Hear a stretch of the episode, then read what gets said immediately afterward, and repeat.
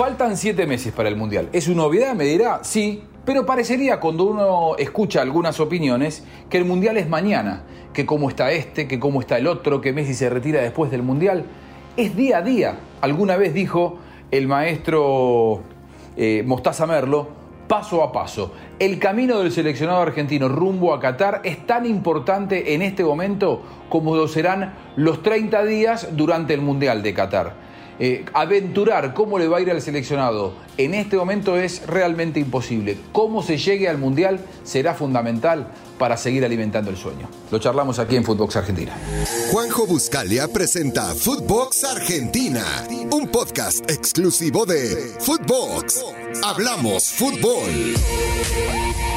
El mundo es muy dinámico, eh, pasan cosas todos los días, cada vez más. Nadie creía que nos iba a tocar una pandemia y pasó, y antes daba la sensación de que este tipo de cosas así tan, tan fuertes eh, nos iban a preparar para ir curtiendo la piel y que ya nada nos sorprenda. Y terminó pasando, ¿no? Terminó pasando. Eh, todavía con lo que está pasando entre Rusia y Ucrania, es como que siempre estamos con una zanahoria, siempre estamos con un lucero que nos llama un poquitito más la atención. Y entonces en el medio pasan un montón de cosas que ya ni siquiera nos tomamos el tiempo para eh, analizarlas, para debatirlas, para entenderlas. Pasó el sorteo del Mundial, entre otras cosas, y como después del sorteo del Mundial comenzó la Copa Libertadores, eh, eh, gana Boca, pierde River, la selección se prepara, Messi juega con el PSG, es como que todo pasa muy rápido y todo queda atrás.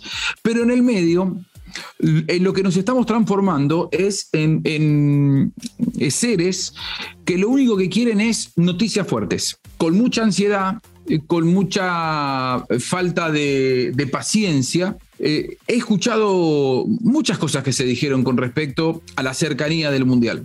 Claro, estamos a siete meses y medio del Mundial y lógicamente, ¿quién no se va a ilusionar del lado de la selección argentina? Pero como nos ilusionamos siempre, yo eh, tengo casi 50 años, la única vez te diría que, que no fui a un Mundial ilusionado fui, fue cuando Argentina fue a Rusia 2018, porque no daba para ilusionarse. Bueno, tampoco demasiado en el de Sudáfrica 2010, no me gustaba la preparación que había hecho el equipo, pero creo que en el resto de todos los, eh, el resto de los mundiales, Argentina, teniendo buenos o malos planteles, generalmente tiene buenos jugadores, eh, e inclusive ha tenido generaciones más brillantes y más completas que esta que ahora, nos llena de ilusión porque ganó una Copa América y porque tiene un buen cuerpo técnico. Pero después los resultados no estaban a la altura de las expectativas. Bueno, como se ganó el Maracaná, como todo lo negativo se transformó en positivo y como da la sensación de que eh, Argentina eh, puede ponerse dentro de un círculo de, diría yo, seis seleccionados del mundo que pueden aspirar a algo. Eso lo vemos nosotros. ¿eh? En Europa no lo ven tan así, aunque eso eh, puede ser materia de análisis para otro día y tanto no preocupa lo, que sientan en Europa, porque probablemente no miren demasiado la selección argentina. Pero los que la vemos habitualmente entendemos que tiene un plantel como para luchar. No quiero decir competir, porque hoy parece que todo es competir eh, cuando se escuchan analistas de fútbol. En medio de ese contexto y de la falta de de mm, paciencia que la gente tiene, he, escuchado a varios que dicen, eh, me gustaría que el Mundial fuera mañana, porque Argentina está para ser campeón del mundo hoy. No estoy tan de acuerdo, creo que Argentina está dentro de los seleccionados que, puede tener aspiraciones, ya lo he dicho. Ahora, ¿cómo va a llegar Argentina de, cara al mes de noviembre, cuando arranque la, competencia en, en Qatar? Y la verdad es que es una incógnita. Sería viajar en el tiempo, sería adivinar el futuro, porque una cosa es tener buen plantel y buen cuerpo técnico. ¿Eso lo tiene Argentina? Sí. Ahora, esas dos cosas no te aseguran absolutamente nada. Hay varios aspectos en el medio que juegan un papel preponderante uno de ellos es cómo te vaya durante el Mundial, cómo estén los jugadores, si hay armonía. Bueno, la descomposición del grupo durante Rusia 2018 claramente da muestras de eso, aunque también se puede tomar como una consecuencia de algo que ya venía muy mal barajado. Pero principalmente en la previa, vos podés tener buen plantel, podés tener buen cuerpo técnico, Argentina lo tiene, como lo tienen otros también. Pero también depende de cómo llegues. Y muchas veces el cómo llegues termina siendo tan importante a ¿qué plantel tenés? Y es bueno explicarlo y es bueno contarlo para aquel que, que mm, por ahí no está tan metido en el mundo, en, el mundo del fútbol y en el día a día del quehacer de la selección argentina. Corría el año 2001, Argentina tenía un gran plantel, pensando en el Mundial de Corea-Japón 2002, tenía un gran cuerpo técnico y después todos sabemos cómo terminó la historia. ¿Qué ocurrió? ¿Los jugadores pasaron a ser malos? No. ¿El cuerpo técnico se olvidó de dar indicaciones? Tampoco. ¿Qué ocurrió? Se dieron lesiones. Jugadores que un año antes estaban en un gran estado de forma terminaron lesionándose, terminaron recuperándose pero sin llegar con el alta futbolística o con su mejor versión futbolística. Y para eh, jugar contra los europeos, no llegar con el alta futbolística significa llegar una décima de segundo tarde a cada pelota y eso hace que vayas resquebrajando tus eh, posibilidades de, ganarle a, de ganarle a la elite. Bueno, cómo llegues es que no se te lesionen los jugadores, cómo llegues es que los jugadores no tengan demasiado trajín, que no tengan un estrés mental ni futbolístico, ni tampoco físico. Es decir, hoy tenemos buena materia prima. ¿Qué va a pasar con esa materia prima de acá dentro de siete meses? Solo el destino lo sabe, solo Dios podría decirnos cómo va a llegar Messi físicamente. Lo que pasó con Paredes la semana pasada es una clara muestra. Si lo que le ocurrió a Paredes, que ojalá dentro de un par de meses sea una anécdota, sucediera dentro de... Eh, seis meses, probablemente estamos hablando de que el mediocampista central del equipo no lo vas a poder tener para el Mundial. Hay varios aspectos a tener en cuenta y por eso se entienden estas palabras de Lionel Scaloni cuando dentro de tanta ansiedad que tenemos todos, puso un poco de paños fríos y respondió de la siguiente manera a si Argentina era o no candidata y favorita para ser campeona.